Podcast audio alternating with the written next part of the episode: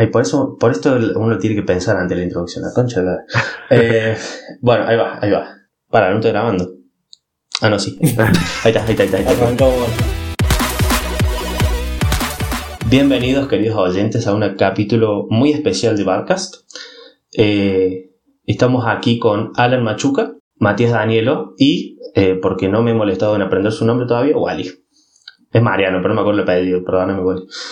Eh, en el capítulo de hoy vamos a hablar eh, sobre One Piece, la franquicia en general, el anime, el manga y muchísimas otras cosas. Y eh, por suerte tengo conmigo a tres de las personas que yo conozco que son más fan de la franquicia y que saben mucho al respecto, o en lo que a mí concierne, que soy un mero newbie en esto, saben mucho. Así que bueno, chicos, si quieren dar algún saludito, ahora es el momento. Hola gente, ¿cómo andan? Hola gente, gracias por la invitación. Exactamente. Buenos días, buenas tardes, buenas noches, depende del hora que lo escuchen. Muchas gracias por la invitación y hola. bueno, chicos, primero arranquemos con algo muy sencillo. Eh, ¿Cuándo empezaron a ver el, anime o a leer el manga? Cada uno.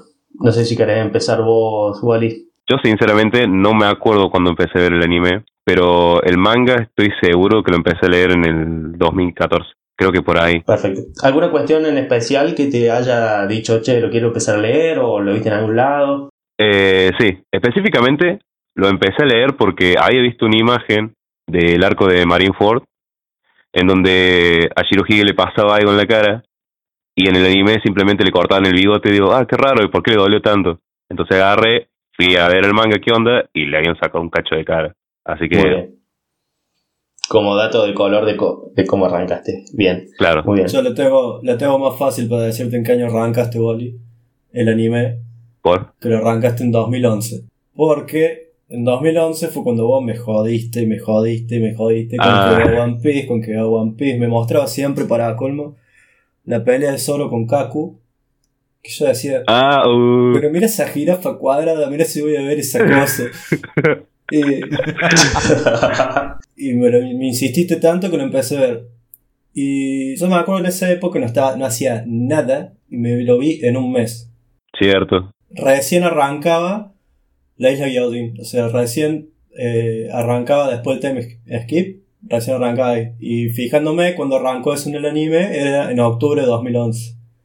Así que ese año tuviste que haber arrancado el anime. Sí, seguramente, puede ser por ahí y automáticamente llegué al anime, me pasé el manga, me puse el día con el manga y después me releí el manga de nuevo. Por las dudas, ¿viste? Por, si te habías salteado algo. No, es lo mejor. Es lo, lo, mejor que puedes hacer es releer el manga. Siendo One Piece, lo mejor que puedes hacer es releer el manga. Pasa que siempre tiene referencias a todo y un montón de datitos súper chiquititos que te sirven. Si tenés tiempo el pedo, obviamente, ¿no? Sí. después de, ese tema de la relectura lo vamos a tratar un poquito más adelante. Y para terminar el tema, Alan, vos más o menos, ¿te acordás? Me acuerdo la edad que tenía una vaga idea. Eh, creo que habrá sido entre los 15 y los 16 años. Me acuerdo que me había terminado mi primera ruptura y la primera relación de, de pequeño. Esa relación de manito más sudada que uno se piensa que te vas a casar, ¿viste?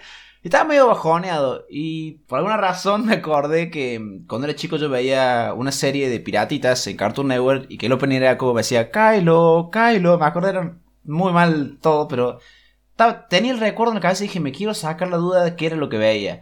Puse pirata, busqué, vi que era One Piece. Y empecé a verlo. Estaba recién separado aislado de mis amigos y sin nada que hacer, igual que el Mati, y me lo fumé en un mes también, todos los días. Era una cosa que me levantaba a ver One Piece, comía, respiraba, eh, iba al baño, dormía y One Piece, era todo lo que hacía. Me acuerdo que cuando lo alcancé estaba empezando la pelea en la isla Gyojin contra el Arlon 2.0, que nunca me acuerdo el nombre. Porque eh, Jody, Jones. Jody, Jones. Jody Jones, Jody Jones. Contra él estaban terminando la pelea si no me equivoco. Y el manga fue por estas dos personitas de acá, porque nosotros nos juntábamos a hacer un manga. Cierto. Y los chicos querían hablar del manga. Y las primeras veces fue como, ah, parata el ala, no hablemos del manga, si no spoiler. Y un momento que les chupó reverendamente un huevo.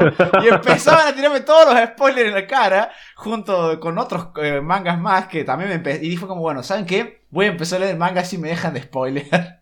Y cuando me puse el día con el manga, casi que dejamos de juntarnos. Admito que, que es mi culpa porque me encanta tirar spoiler. Sí, Matis de esos. Porque es como, léelo, léelo, y no lo leen, y digo, bueno, ¿sabes qué? Toma. me, me pegaron en toda la cara los spoilers. A mí siempre me hace lo mismo, peso de Gil. Y bueno, Que agarras y decís, ¿viste el último capítulo de tal cosa? No. Bueno, porque pasa esto y esto.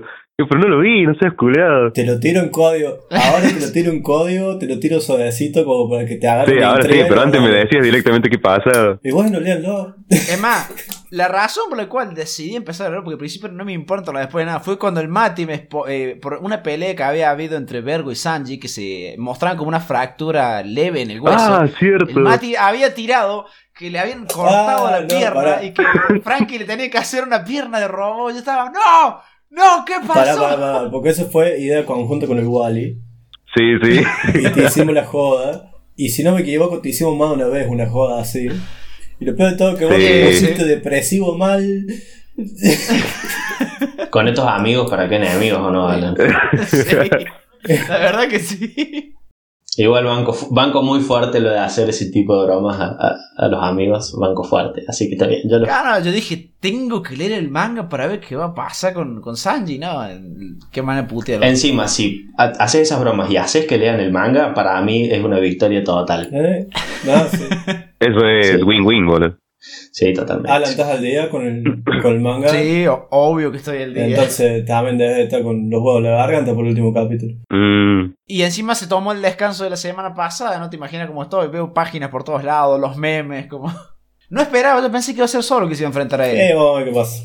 Bueno, eh, chicos, ya que tiraron una data sobre el mangaka, eh, tengo entendido que el fandom sabe mucho sobre el mangaka y sabe mucho de sus tiempos y sabe un montón, digamos, de, del día a día o de cómo trabaja. Mm. ¿Ustedes saben algo al respecto? Eh, yo sí sé bastante. Bueno, podrías empezar. sí, yo sabía hasta hace poco porque le perdí el ritmo al chabón cuando empezó a cambiar los tiempos. Oda es como que. De- de- ¿Cómo es el, ¿Te acordás el nombre completo del mangaka? Eh, Oda Sensei. Echiro Oda, no sé si tiene otro Segundo, segundo nombre. segundo nombre. Supongo que no. No, es Echiro. Oda Seca Sí, porque es el nombre de cosas. Sí. Del, ¿Cómo se dice? Eh, no, no me sale. completo. No, no es el nombre completo, es el nombre que usa de artista. Claro. Sí, la firma. Sí, no no, sé. yo creo que es un nombre real. Sí, estoy- o sea, por lo menos yo lo conocí toda la vida como Ichiro Oda. Claro, yo también, y Hiro Mashima también, pero en realidad tiene otro nombre, el culiao. Claro. Tiene un nombre Ah. entre medio. Los famosos pen names, sí. Que eso, lo que más se sabe de Oda ahora en este momento, porque Oda es un mangaka que está muy cercano a su público. Muy, muy cercano. Sí, Es un tipo que siempre responde cartas, eh, que hace los famosos SBS, que saca tomos de preguntas y respuestas, por así decirlo. Es como si un youtuber agarrara y dice 100 cosas sobre mí, bueno, le hacen preguntas, bueno, lo mismo con Oda, solo que lo hace con cartas. Y responde de todo. Y siempre hay cosas que como que las mantiene al tanto, sobre todo el tema de su salud, porque ha estado jodido varias veces, nada de gravedad. Y algo que le recomendó su médico fue que se tome descansos. Por eso ya hace, no sé, ahora 4 o 5 años que tenemos tres capítulos de manga y un descanso. Eso es en un mes. en un Eso mes. En un mes. es, digamos, eh, modificó su calendario así porque el tipo, eh, por lo que siempre cuentan, duerme tres horas al día nomás y está todo el día Sí, dibujando. Todo el día escribiendo. No, pero lo bueno de, de estos descansos que hace ahora es que cuando sale el capítulo siempre tiene una banda de detalles. Claro. El dibujo, las perspectivas que está manejando ahora el chabón son muy buenas. Y mm, más que nada los colores, va, o sea, los colores. El sombreado que usa ahora me gusta mucho. Se ha y el negro. muchísimo en Sí. lo que es dibujo. Bueno, si alguien nos puede explicar al respecto es el Wally, ¿no? Porque tiene un poquito de instrucción al respecto. No sé, pero la evolución del sombrero de Oda es algo que me gusta mucho porque el chabón pasó de hacer eh, sombritas súper simples a hacer sombritas de líneas de un tramado cortito y ahora usa como si fuera, mm, no sé, usa unas texturas medias raras, pero a veces siento que hace algo digital, pero no creo, no creo la verdad, porque no se me hace que Oda haga digital. Las portadas sí las hace digitales. Las portadas sí. Las portadas, los color spray. Ah, ah, sí, bueno, sí, tienes razón. Sí, bueno, pero en lo que es el, el negro que usa ahora en el manga, me re gusta cómo lo aplica, boludo. Está muy bueno. Cuando le hace el sombrero, cuando aparece Kaido, me parece lo mejor del mundo. Sí. Está mucho más detallista en los Sí, dibujos. mal. Otra cosa que suele hacer Oda en las portadas, suele hacer portadas a petición, vos le pedís a un personaje en una situación o con una Ah, prenda sí. y suele, suele poner portada, pedido, nombre de y te- les explica más o menos sobre la portada que está haciendo. ¿Esto lo hace a comisión o de No, onda? Entre No, las lo hace de onda. las cartas vos le mandas, eh, Oda, tan, tan, tan, quiero preguntarte esto. Che, Oda, ¿podrías hacer una portada de Hancock vestida de Navidad eh, con Luffy dentro de una bolsa de regalo? Y tú, te la, si no es tan descabellado lo que le pedís o... Obviamente también si le copa, suele- lo hace. Yo no he visto, Exacto. no sé ustedes chicos, pero yo no he visto otro Sí. mangaka que utilice tanto las portadas como... Para hacer una historia, Claro, tiene las mini historias. claro. No solo por las mini historias, que es parte de la estructura de One Piece, sino eh, el tema de los, Los mini spoilers que te tiran las portadas. Claro, o porque no, no hay. Creo que no hay capítulos sin portada. Una portada que ya sea una mini. Es que en, los capítulos de One Piece tenés o la portada con las mini historias, que vos decís son mini historias, pero en realidad son importantes para saber cómo un personaje que va a aparecer en el futuro llegó a hacer eso o por qué tomó la decisión de hacer eso, porque a veces esa información está en las mini portadas. claro, la mini historia que te hacen ahí. Eh, las, mi- las mini historias, exacto. Por ejemplo, tenés la historia de. Una de las que más me gusta, la del CP9, la historia de cómo los del CP9 se reorganizaron, se juntaron, Ah, pagaron la, sí. la hospitalización a Rob Rucci y cómo fue que visitaron su vieja isla. Después me acuerdo que está la de Baggy cuando es chiquitito que se encuentra con el tipo del cofre, que Sí. como una mini aventura ahí en la isla. Lo que hay que recalcar de las portadas esas es que es todo sin diálogos. Todo sin diálogo, más o menos como que lo interpretas vos o te explica abajo la situación por arriba eh, eh, Oda. Sí, e- es toda una información visual Claro. con un epígrafe mínimo. Sí. Es más, en el anime han agarrado varias mini portadas para, en vez de usar relleno, ellos hacen, las animan a esas. Han llegado a animar hasta las portadas, imagínate. Mm, No, en realidad. Eh, en realidad yo creo que todavía desperdicia muchísimo las mini historias. Porque en lugar de rellenar el anime, podrían. No sé. La de Ace la podrían hacer un OVA tranquilamente, boludo. Es que estaba planeado eso, creo. Ah, sí. Eh, Como mortal, Bueno, boludo. pero dentro de poco tenemos la novela, es que de ahí creo que justamente van a juntar todo. Bueno, chicos, retomando un poquito, eh, ¿alguno me puede decir en, en qué editorial está actualmente el manga? En la- Eh, el manga está en, la Weekly Shonen Jump. dato curioso de Oda es que la Shonen Jump le rechazó tres o cuatro veces el manga antes de publicarlo y él insistía, tenía ofertas de otras editoriales, pero él insistía, insistía, insistía por la admiración eh, A la Uy, ¿a Akira Toriyama? A Toriyama. Ah, cierto. Porque fue asistente de Toriyama. Toriyama es el de Dragon Ball. Claro, y él, y él quería que su manga se publique en la misma editorial que, que Toriyama. Al final lo logró. Es buenísimo. Muy bien. ¿Y saben quién hace la adaptación al anime? ¿Qué estudio? Todo Y en ahora anime. lo está haciendo todo ahí, ¿no? Ay, Dios, la mierda todavía. Está bien, está bien. No, no, no, está perfecto. Hagan juicios de valor, chicos, es el mejor contenido. Pasa que siendo sincero, yo no he estado muy al tanto de lo que ha hecho el estudio, más allá de que sé que está. eh, puede ser que Doc- Doctor Slump, Dragon Ball. eh, Dragon El Ball, Caballero del Zodiaco, Saint Seiya. eh, Digimon. claro, o sea, actualmente no sé qué está sacando. Me acuerdo po- de poco y nada de las series viejas y. Y actualmente, actualmente no sé con qué estará trabajando. está full con Dragon Ball. Y otra cosa, Digimon Adventure, la nueva, que creo que están haciendo ellos. Pasa que creo que últimamente, a ver, estoy hablando sin saber, ¿no? Pero no está como dedicándose más a películas y odas. Eso estaba por decir justo antes que dije el Mati. le- Toy, si te fijas, tiene un reparto de películas estúpidamente grande comparado a animes que la gente puede ir a Mm. conocer. Se ve que garpan más con eso y se dejaron solo las series más rentables. Y puede ser, boludo. La verdad no tengo ni idea.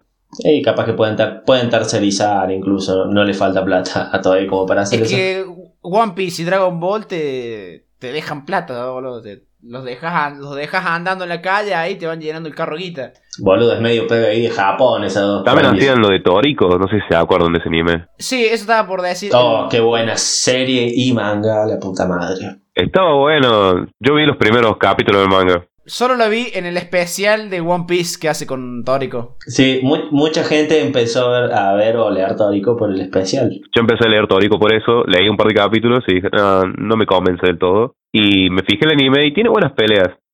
Pero tiene una animación del orto en algunos momentos y dijo, ah, no le pusieron tanta ganas, boludo. No lo cancelaron, Tórico. Sí, la recancelaron. Ah, pensé que le estaba yendo bien. No, la cancelaron ahora hace como seis años. No, no, o sea, sé que la cancelaron hace bastante, pero no sabía si había terminado o lo habían cancelado. Creo que cancelaron el, el anime El famoso hachazo. y al poco tiempo cancelaron el manga. No estoy seguro. Pensé que se había vuelto uno de los pilares de la John, por eso fue Yo como- creía que iba a ser uno de los pilares, pero bueno, No sabieron que me llamó la atención. murió. Chicos, retomando un cachito, eh, me gustaría que me comenten un poquito sobre sus arcos favoritos y si hay algunas menciones especiales, como que no es el favorito de ustedes o no es lo que ustedes digan, che, es el mejor arco que vi en mi vida, pero tiene ese lugarcito en su corazón de que les gustó por algo. Bueno, está, Empezó. un- ah, está, está un poco complicado. Puedo mencionar algunos que, como dijiste vos, que les quiero hacer una mención. Son el arco de Arabastan, porque. De Arabasta, perdón, porque es el primer arco en el que siento que la serie ya toma un rumbo un poco más serio, que te saca esa idea de que Luffy es solo un pirata que viaja, llega a un lugar y resuelve todas las trompadas por superior a fuerza. Es la primera vez que lo veo en aprieto de verdad. Pusieron como una situación política un poco más seria de un tipo vino y está golpeando a la gente y tomando el control de esto. Como que había un engaño detrás, hay una guerra civil, eh, es el final donde todo el viaje que hace Vivi. Así que siento que Arabastan fue una de las primeras series que llegué a. Una primera saga que empecé a tomar un poco más en serio el anime, más allá de. No sé, siento que es como que quiere. o ahí es donde dice, mira, acá más o menos, cómo se va a empezar a poner las cosas un poquito más ajustadas. Se acabó, digamos, el prólogo, se acabó la presentación del personaje. Ahora viene un poco más lo más crudo. Eh, además, bueno, hay una de las mejores peleas de Soros y para mí personalmente la mejor. Ah, sí, boludo, me había olvidado. Eh, después, bueno, tenés el, por el tema de Sanji, la pelea contra Mr. 2, eh, en las partes finales se pone más buena, la primera parte es más pura comedia, así que por tanto lo destaca tanto. Tenés un- una pelea, una dupla entre Usopp y Chopper que hacen muy buen equipo, la verdad, son es como tienen justo medida entre diversión y acción la pelea. Eh, ves a Nami pelear, Qué raro Sanji teniendo peleas mediocres, ¿no? Sí, de verdad. Es el tercero del grupo, boludo. Oda lo trata muy mal, Sam. Tiene momentos importantísimos, pero en cuanto a peleas, lo, lo deja siempre de lado. Y pasa que es el tercero del cargo, boludo. ¿Qué mierda querés que haga? Bueno, bueno, no se pe para, no se peleen, no se no empiezan a cagar trompada a los primos. Bueno, es, supongo que arco que más disfruté fuera de los tres arcos esenciales que tenés Ennis Lobbies, Impel Down y Marineford, que son muy buenos obviamente, pero elegir uno de esos siento que sería hacer trampa porque son arcos que por miles de razones pueden ser tus favoritos. O sea, hay tantas cosas buenas en ese arco que es como eh, ir a la opción segura, ¿entendés? Como, sabes que va a decir eso, no sorprendes a nadie. Así que podría decir que... Dre- Yo tengo un arco favorito que no le gusta a nadie. Podría ser que Dres Rosa fue uno de los arcos que más me gustó porque se innovaron una banda de personajes nuevos, pasó la gran flota Mugiwara y de todos esos personajes pude ver pelear todos con distintos estilos, distintas opciones, distintas personalidades, Eh, hubo un montón de personajes para explorar. Creo que fue una de las sagas que más disfruté. Déjame hacerte un- una acotación ahí. Uno de mis arcos favoritos también es de Rosa, pero solo en el manga. Don Flamingo. Solo en el manga porque Toei hizo una cochinada. Iba a decir exactamente lo mismo que el Mati. Hizo una cochinada en el anime. Es inmirable esa saga en el anime. Acuérdate que para ese entonces yo ya leí el manga culpa de ustedes. Sí. Yo cuando empecé el manga dejé de ver el anime por un montón de tiempo. Recién hace poco volví a retomar anime donde lo había quedado antes. Así que no he visto todavía la saga animada de Dres Rosa. Yo creo que lo único copado que tiene de Rosa es la transformación de Luffy, nada más. Si alguien tiene insomnio en la noche, agarra la parte de Rosa en la parte de la jaula de pájaros, vea eso Uf, y ahí en se 10 duermen. minutos se duermen, se los aseguro. Por lo que me enteré, si el capítulo de 20 minutos son 15 minutos corriendo con Yo, diálogo. yo estaba re caliente en esa época porque veía, viste, así las partes importantes y me fijaba cuánto era de contenido puro del capítulo y eran 3 minutos. 3 minutos de contenido en un capítulo de 24 minutos. Sí, me acuerdo que me mandabas mensajes diciéndome. Y yo parece porque ya no veía el anime. Estaba re caliente. Estás re quería viajar enojado, a. Japón y quedar trompado. El famoso, el famoso choreo de, de- de tiempo al aire, ¿no? No, pero choreaban zarpado, choreaban muy zarpado. No, y por lo que me por lo que vi en un par de AMVs y cosas así, en la pelea final de Luffy y mm, Doffy también la estiran haciendo algo, no me acuerdo, o sea, primero para empezar el puño en la hora de choque, hacen como que Don Flamingo le frena el Sí, puño sí. a Luffy, tienen que hacer un poco de fuerza, como que te lo hace más débil a Luffy. Básicamente, en el manga fue un one shot y en el anime dio más pelea.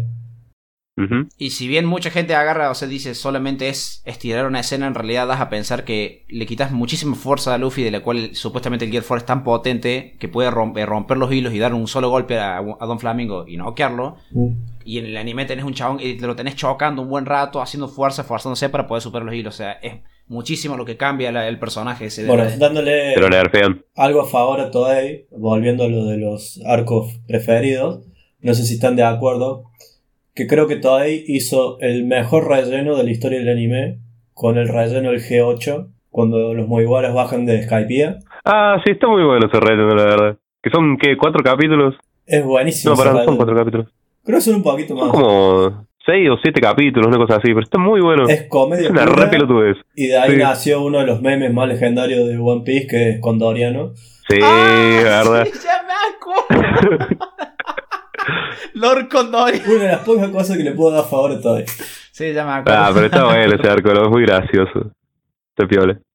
Y era súper cortito, además. Sí. No como la cagada de Foxy que yo pensaba que era relleno, ¿vale? No, eso. Puede jugar, el Afro Luffy es un genio. Sí. Otra de las cosas memes más queridos de One Piece. Igual te digo que está bien que One Piece funciona en, re- en retrospectiva, pero el David Backfight, el- la pelea que hacían en el arco de Foxy, la nombraron hace muy poco en, en el manga. Claro. Pero no Porque- hacía falta hacer semejante arco aburrido. No, se no podrán ese arco. Muchos de los que. A ver, yo siempre le tiro flores a One Piece con todo, pero no tengo drama en decir las cosas que no me gustan. Pero los que no lo hacen siempre dicen que el arco de Foxy funcionó para no ir a las trompadas de uno en Water Seven. No, hace fa- no hacía falta.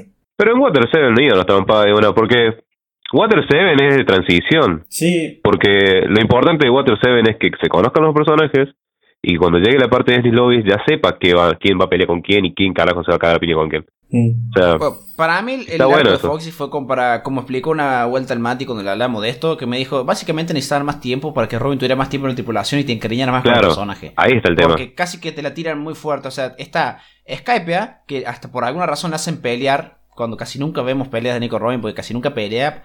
Eh, la hacen pelear contra uno, no me acuerdo quién, un personaje de... Es, es que es Skype, hermano. Tan difícil de cortar algo de Skype. eh, sí, Tan difícil de digerir, excepto la pelea contra memes. Para, Skype eh, es uno de los arcos que me gusta a mí, boludo. No, tenía que decir.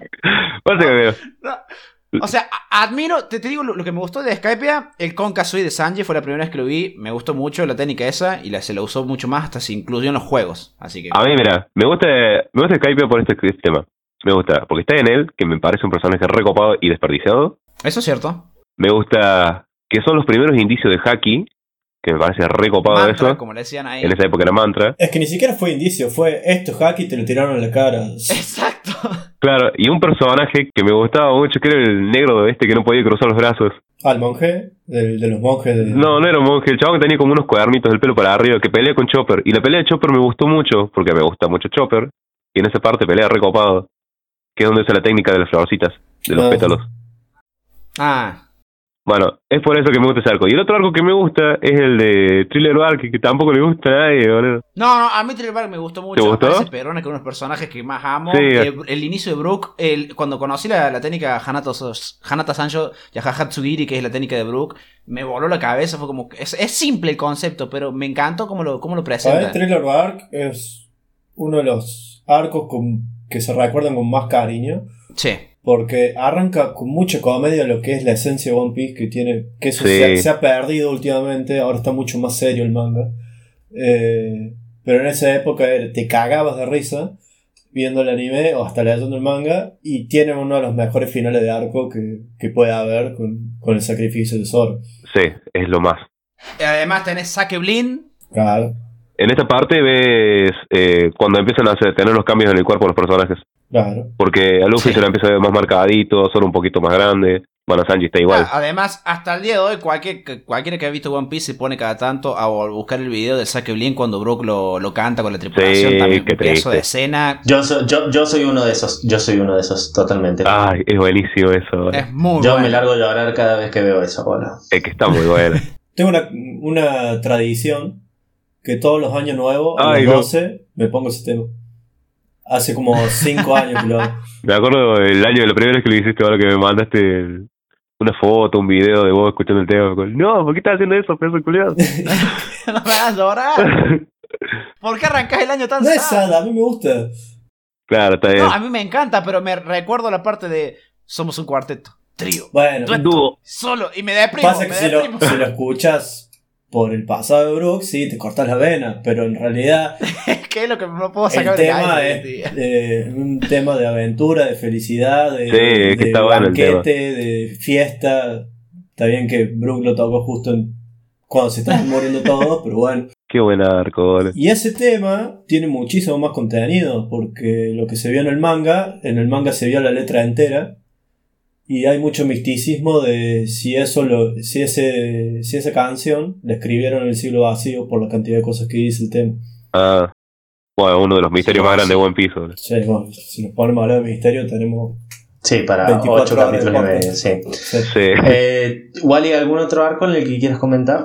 Eh, el de Arabasta que dijo el Alan me gusta mucho por una técnica que desarrolla Zoro que me encanta cómo se llama, que es el, el Itoryu. Hayai Shishi Sun Sun. Me gusta mucho cómo lo dice. El Shishi Sun. Me encanta. Son- Que es cuando aprende a cortar el metal. Otro índice de haki. Es la posta que lo usa para pelear con Mr. Uno, ¿era? Mr. One. Sí. Eh, ¿Cómo se ¿Bones se llamaba? No me acuerdo. Creo que se llama Bones. sí. Mi, mi hack le dice el nombre, lo reconoce en Marineford. Da Bone, algo así, no me acuerdo. That's Bone. Es. Y parece ser el único tripulante en el cual Crocodile confía, por lo visto. Sí. Que sí lo considera, digamos, compañero, porque lo lleva a todos lados Mm. siempre. El único, de todos los otros tripulantes, como que le, le sudan bastante. Bueno, y otro arco que me gusta bastante es el de Impel Down. Que tampoco es tan nombrado, pero está bueno. Tiene personajes copados y, y en esa parte Luffy desarrolla lo de la absorción del veneno y a bancársela. Ennis Lobby, Impel Down y Marineford no los mencioné por obvias razones porque yo siento que se hace trampa. Para mí son tres de los pedazos de arcos que tenés por material por todos lados, tenés contenido por todos lados y es genial Claro. cuando lo veas casi siempre. Por eso no los mencioné porque es como... Es que esos son como los más destacables. Y de los últimos arcos, no sé. Es como al chabón que le preguntas, eh, de- al nenito que le preguntas quién es más fuerte del mundo y te dice Goku, sabes la respuesta casi siempre, ¿entendés? No, Vegeta Pero- ¿Y otro? ¿Y otro? No, ya sé. Pero los nenitos suelen preguntar y les- te dicen eso. Entonces, como para no tirar la respuesta obvia, decir elegir otros arcos. Sí, Y sí, Vegeta es más fuerte. obvio. El arco actual creo que va a ser uno de los mejores también. Para mí también, boludo. Ah, Si bueno, vienen- está... Bueno, ya que empezaste a hablar al respecto, Mati, ¿cuáles son tus arcos favoritos, menciones especiales? Mis arcos favoritos, bueno, como decía el Alan, eh, lo que es Water 7, Ennis Lobby, Marineford, es como que siempre están en el top. De Rosa, pero solamente en el manga. Y de Rosa, más que nada por Doflamingo, porque me parece uno de los personajes mejor escritos que pueda haber. Su filosofía es espectacular. Es medio. medio berreta decir que un arco lo carrea solamente un personaje, pero Doflamingo cuando te muestran su pasado, el pasado del Auke en el cual él también está involucrado, eh, Ah, sí. Corazón. corazón y cómo es él con su tripulación, cómo, cómo llegó al poder de las rosas siendo un hijo de mil puta. Pero lo terminas amando el personaje. Es un personaje que menos mal que no lo mataron porque querés seguir, querés que se quede ahí, digamos. Encima el hijo de puta sabe de todo el mundo, lo sabe Sí. todo, todo. Sí, la, la- la tiene re clara. Sí. O sea, ya cuando llega el manga y te presentan el CP9 y que él había falsificado, el CP0 y que él había falsificado una noticia, es como, ya ahí te se pone a Sí. pensar, mierda, Don Flamingo, ¿cómo tenés tanto poder? Y después te empiezan a tirarte un montón de bombas, ¿cómo está armado la ciudad? También, eh, hasta la estética de la ciudad, la arquitectura de la ciudad me cago de gusto. Y un mini arco que me gustó mucho es el Reverie.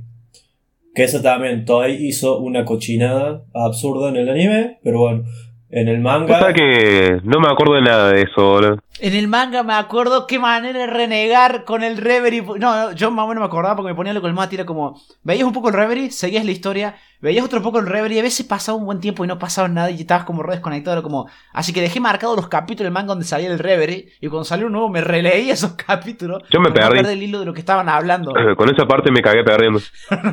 No, si yo me digo, si no, si no hago esto me voy a acabar perdiendo. Entonces empecé a anotar esos los capítulos que salía el Reverie. Claro. Para poder leerlos cada vez que salía algo nuevo del Reverie. Y nada, después si querés te digo los peores arcos, los que más odio. Ah, Antes que eso, me gustaría saber eh, su opinión acerca de si este anime barra manga eh, tiene lo que se llama arcos de transición, que suelen ser arcos con un poquitito menos de contenido, con un contenido ah, adaptado a cuestiones futuras del lore o evolución potencial o tangible de los personajes. ¿Lo tiene One Piece? Al principio sí. Sí, o Al sea, principio sí, ahora es diferente. La transición la tenés al comienzo de un arco. Por eso los arcos se hacen tan largos ahora, a diferencia de antes. Suelen empezar lentos los arcos porque te va estructurando la isla donde están, qué van a hacer, cómo lo van a hacer, hasta que explota el conflicto. Muy bien. Claro. El arco de transición más grande que tiene es el de el de Water 7. Skype. No, no, no, el de Water 7, porque ahí es, Sí, es como empezaron a hacer la estructura ahora para cada arco. Porque Water 7 prácticamente es Ennis Lobby y Water 7 juntos. Claro. Es Sí, es, eso. que, ti- es que si vos te fijas en las temporadas, en las páginas, cuando yo lo solía ver, eh, te decía Water 7 1 en- los arcos, Ennis Lobby, Water 7 2 te decía como Claro. que era la continuación de Water 7. Es que te lo dividen así. Antes se podía dar ese tiempo y era como un poco más necesario. Ahora en el momento que está la historia es como que no te hace falta un arco de transición. Bueno, pero igual, hablando de transición, acá no sabría decir si es transición o muy buena o yo me estoy confundiendo en el concepto, pero podemos decir tranquilamente que el Shabondi la primera vez no es casi transición, básicamente. Te Mm, presentan una banda de personajes, te presentan una situación y te los separan para lo que va a ser un futuro entrenamiento para el salto temporal. No, porque no creo que sea de transición. Me parece que es más otra cosa eso. Es un arco de, De final de etapa, por así decirlo. de final de etapa, sí. Sí, Sí. Es como si fuera el arco final de la etapa 1. claro. Te cierran una parte para después hacer el salto temporal y arrancar la otra parte. La transición sería el salto temporal. Claro. temporada. La, toda la parte del salto temporal donde todos ellos están entrenando, eso es transición. Básicamente es. Eh, ya que estuvimos hablando de cómo es un poquito la estructura, eh, podrían comentarlo un poquito en limpio de cómo suele ser la estructura, cómo fue, cómo es ahora. De más o menos cómo ustedes ven cómo es la estructura, cómo, cómo es la introducción, el nudo, el final de los arcos. Básicamente, casi todos respetan una base, bien tal vez se haga más fuerte ahora o se hacía mejor antes. Básicamente es, llegan a una isla o en parte de la tripulación no llega una parte primero y luego la otra, o llegan todos juntos y pasa algo. O Luffy se emociona y encara derecho, solo se pierde. Sanji va a acompañar a las chicas a comprar o a explorar. Usopp se suele quedar en algún lado por miedo o se va a un lugar que considera menos peligroso y se te terminan de separando todos. Cada uno encuentra un personaje con el cual no entendés mucho qué está pasando, por qué está enojado, por qué está feliz, o por qué ríe, o por qué no puede dejar de reír. Y cada uno se empieza a tener roces con alguno que te den indicio de con quién se puede llegar a pelear o, con, o si va a haber algún tipo de enfrentamiento entre ellos. Peleas cortadas o interrumpidas.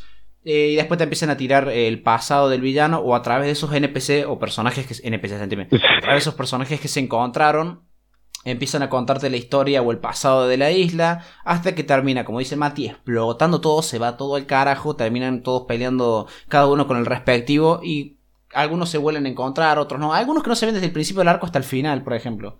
Suele ser más o menos así. Claro, más o menos así era al principio, porque ahora como están todos separados, es diferente la estructura. Pasa O sea, que no es necesario conocer todo. vamos, vamos a tomarlo hasta Punk Hazard. Hasta Punk Hazard, digamos, es como dice Alan, pero eh, simplificándolo más, es llegan a una isla, ven que hay un problema, lo solucionan, punto, van a otra isla. Parece muy simple, pero está todo tan bien desarrollado que no te das cuenta que siempre, o sea, te das cuenta que siempre la misma fórmula, ¿no? Pero eh, no te importa. O sea, porque pasan Claro. tantas cosas entre medio y tantas cosas que no es que se estancan ahí, sino que van a seguir a futuro.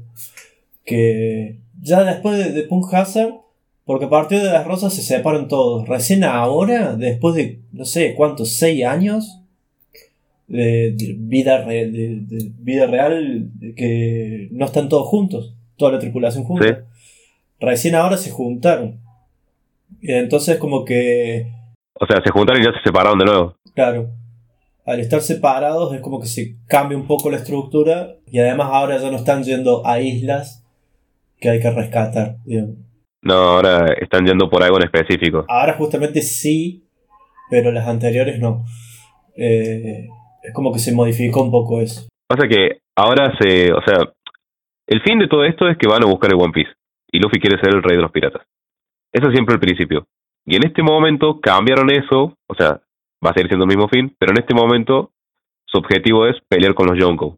Entonces cambiaron el objetivo final por este en entremedio. Como que hicieron algo que Luffy nunca hace, ir paso a paso, poner Claro. metas primero. Luffy Se antes puso ser otra los meta. y ya, y, y en el camino me voy a cruzar lo que sea. Ahora hicieron, bueno, quiero ser los piratas, pero antes de eso tengo que ser un Yonko, pero antes de eso debería derrotar un Yonko, pero antes de eso, y así se puso a armar ahora un poco más a Luffy. O se lo armaron básicamente por la fuerza de la tripulación. Claro. Con las cosas que han ido pasando, porque Luffy no es alguien que se sentaría a decir, debería hacer las cosas así. Le pasan cosas y reacciona en base a eso y madura en base a lo que le pasa. O ese es el desarrollo que yo he visto en Luffy a lo largo de Y todos sí, los años. Pasa que al principio Sí. Luffy dijo, voy a ser rey de los piratas, pero no sabe ni cómo, ni cuándo, ni dónde. No sabe ni navegas. Solo sabía que quería nakamas y nada más. Hasta que se va cruzando la gente que lo va encaminando, es ahora está donde está, justamente por eso. Exactamente. Muy bien, muy bien.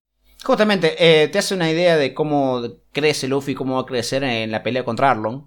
Que él agarra las espadas, empieza a tirar espadas al aire y dice, yo no sé ser espadachín, yo no sé mentir, yo no sé navegar, yo no sé cocinar, eh, yo soy completamente, como que se hace referencia que es inútil, que reconoce su debilidad porque Arlong no dejaba de, de hablar de los Yojin. Ujú. Y dice, por eso sé que necesito ayuda y que por eso tiene sus compañeros.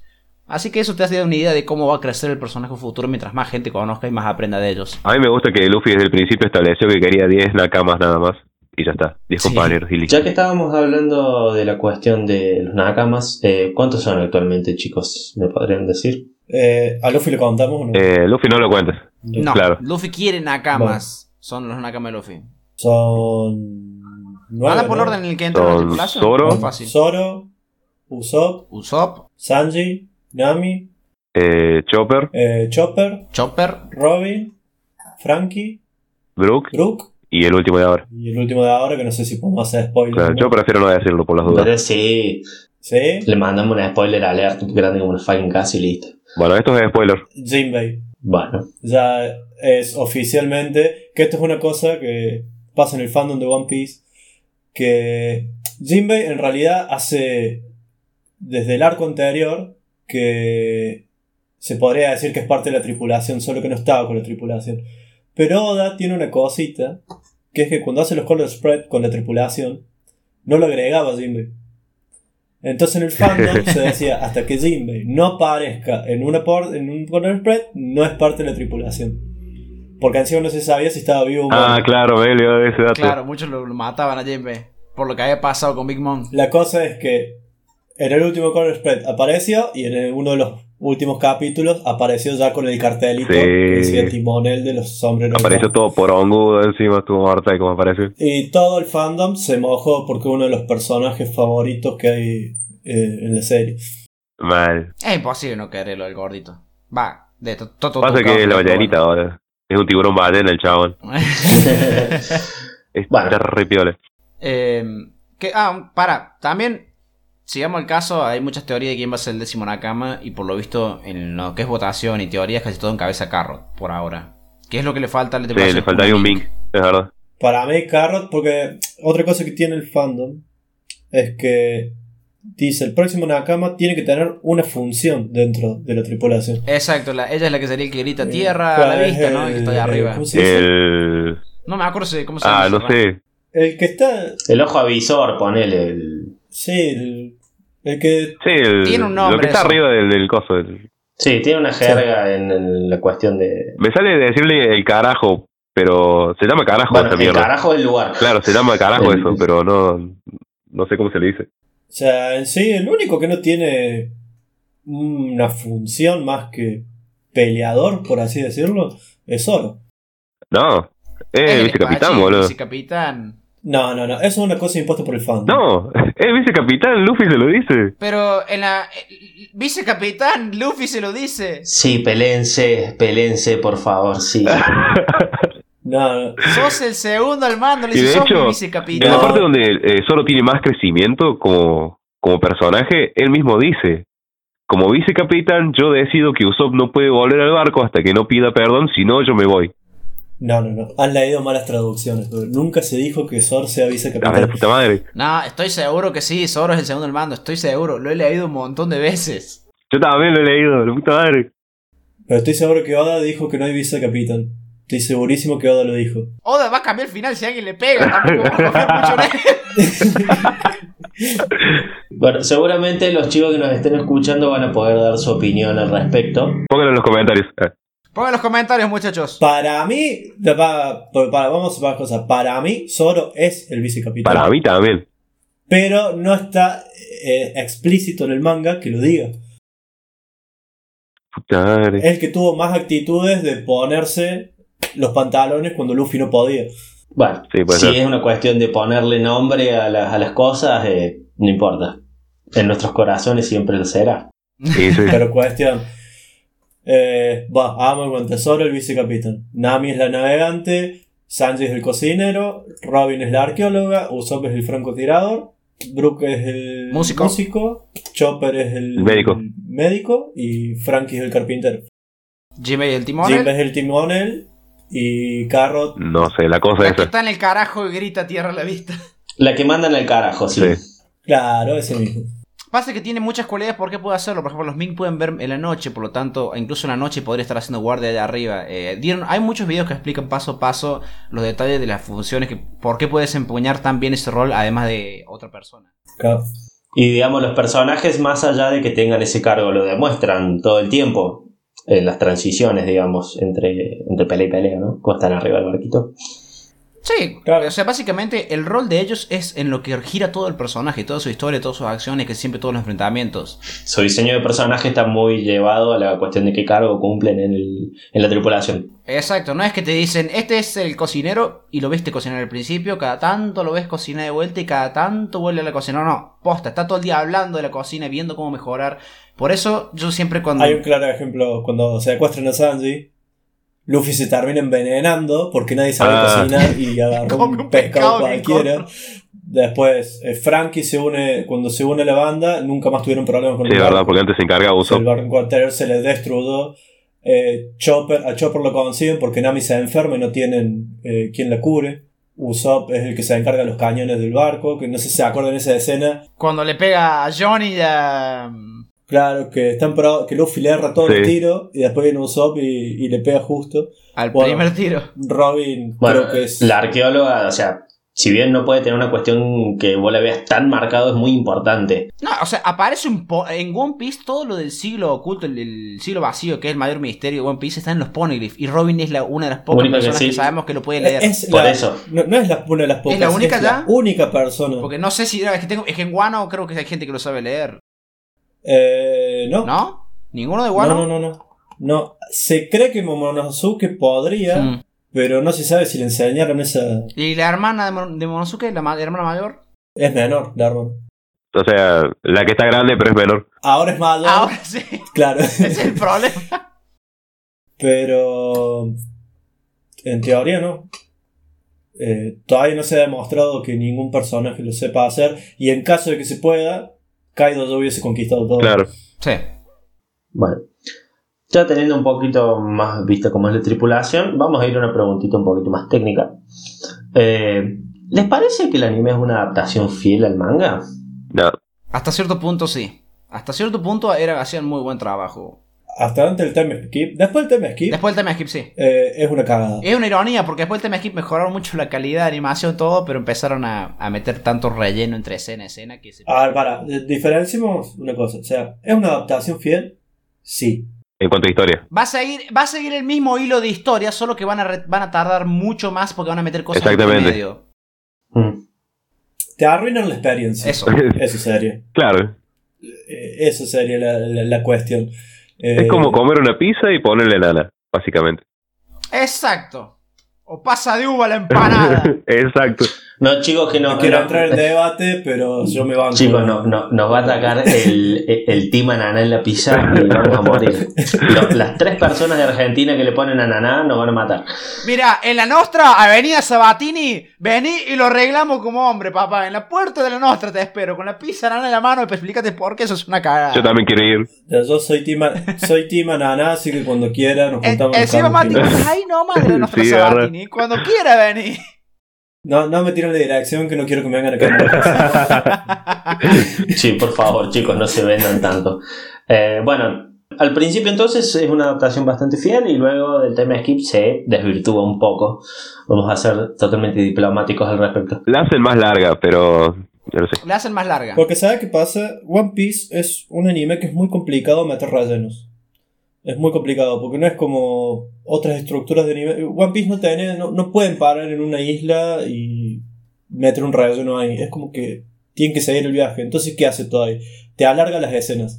Alarga Las, las mucho. típicas escenas de Dragon Ball que mirándose. 10 minutos mirándose. Bueno, solo que peor, porque son imágenes estáticas de todos los personajes reaccionando a que uno se tira un pedo, por ejemplo. Literal. Entonces, se eh, desrosa, que es cuando más se nota, hay un momento que se hace como una jaula de pájaros en que todos los personajes les están empujando para que no se cierre. Se hace eterno eso. Es todo el capítulo mostrando esas reacciones y no es un capítulo. Hubo una sola vez que- amé ese muestro de reacciones. Una sola vez que fue cuando Zoro corta a Pika. Que está. mm, Bartolomeo está como. ¡Ah! Está llorando así con la jeta abierta y lo lleva. Esa escena me caga de gusto cómo se pone. En esa cuestión existe bueno, pero no en otras cosas que son irrelevantes. Otra cosa que hace todavía es meterte flashback de cosas que ya viste 500 veces. Ah, sí. Sigamos al caso, lo- la peor arruinada experiencia es cuando se tiran para rescatar a Robin, que se tiran para que los agarre el tren, que te ponen un flashback del recuerdo de cada uno. que te Uy, comes sí, qué cien- bola esa Eso- parte. Yo lo admito desde el día de, de la- todas las veces que he revisto One Piece me lo he saltado siempre, incluso la primera vez. La primera vez estaba tan hypeado por la escena que dije, ¿qué, qué- qué es esto? Y me lo salté de una. La Yo primera también vez me lo salté a la bosta. El Reverie fue un asco, porque en el Reverie aparecen un montón de personajes que se han ido cruzando en todo su viaje, eh, que son todos personajes importantes de realeza. Sí. Y cada personaje que aparece te mete en el flashback de cómo se conocieron y qué hicieron los Mugiwaras cuando fueron a esa isla. O sea, básicamente te estás viendo un resumen por capítulo de todos los arcos de One Piece. Decís, Ah, Yo esa parte no la vi en el anime, así que no, no sé. Yo no, yo es- no sé, eso Sí. tampoco yo no Encima lo que más me molestó es que el final del arco del Reverie es una de las, en el manga fue una de las mejores páginas que pudo haber aparecido, que fue cuando Shanks tiene el cartel de Luffy, que es cuando re- eh, muestran la nueva de Ah, Luffy que se fueron a la sí. mierda. Y que Shanks creo que dice como que ahora sí es momento de verlo. todo eso. En el anime lo cortaron eso, lo hicieron en dos capítulos diferentes y fue súper anticlimático. En vez de terminar el capítulo así, lo dividieron en dos partes. Fue un asco. Pero hablo del director, bueno, yo veo mucho por ahí el tema de los directores y los animadores y todo, que quién está en cada capítulo.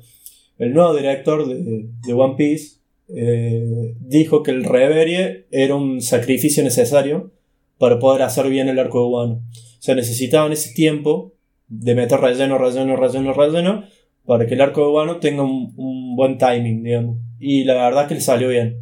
Bueno, por cómo arrancó, bueno, está mortal, así que vale la pena. Eso entonces. quiero preguntar porque yo no he visto la animación de Wano, solo estoy leyendo el manga. ¿Cómo lo va llevando Wano al anime? Wano es espectacular. Está hermoso como está hecho, boludo. Es- en, en animación, eh, el cambio de dibujo, eh, los trazos, cómo los están haciendo. El coloreado que tiene, se va la bosta. Ahora hay un debate en el fandom que, que bueno, capaz que con vos vale lo puedo discutir, en el si no vio Wano no lo, no puedo discutir, que es el hecho de los efectos especiales que usan, eh, que parece que por momentos estás viendo Dragon Ball. Con el tema del haki y cuando se enojan. Hay momentos que quedan y hay Ah. momentos que se zarpan. Por ejemplo, cuando Luffy ve, cuando Kaido ataca la montaña donde están los Mugiwaras, que, que Luffy ve eso y va a pelear con Kaido. Cuando Luffy se enoja, hace una explosión de efectos especiales como si se hubiese transformado en Super Saiyajin God. y vos decís, eso en el manga no existe. Eso me lo habías dicho. Ahí sí te podemos hablar de, de- de si es fiel o no. Eso me lo habías dicho y lo vi y no me gustó. Después tenés los ataques de Zoro, por ejemplo, que a Zoro eh, lo aman, porque le están dando Todas las animaciones re bien para él, boludo. las mejores animaciones que pueda haber. A Zoro lo ama, lo ama Oda, lo aman los animadores, lo aman los fandoms, lo aman los haters, lo aman todo a Zoro.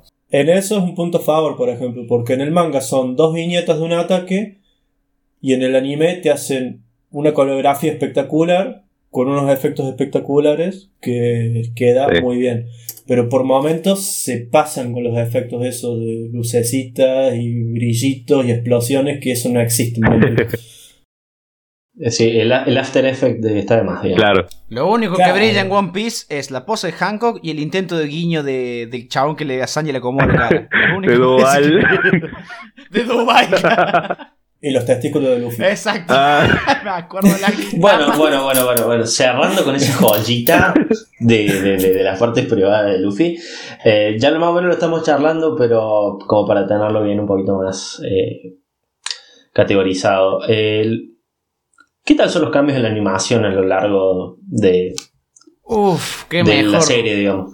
Vos sabés que cuando yo me lo he revisto varias veces el anime, incluso ahora hasta hace poco. Es más, actualmente lo estoy viendo de vuelta, lo empecé a ver para mostrárselo a mi novia, eh, lo estamos viendo juntos y vamos terminando la saga Darlong y es increíble el cambio de animación. Es más, cuando yo le muestro One Piece a alguien que me dicen voy a ver el anime, me da un poquito de miedo porque la- si vos estás muy acostumbrado a las animaciones de ahora, Sí. vos ves la animación de antes y es como, ¡ih! Los sonidos, la animación, cómo manejan todo. Tiene todos los sonidos de Dragon Ball Z ahora.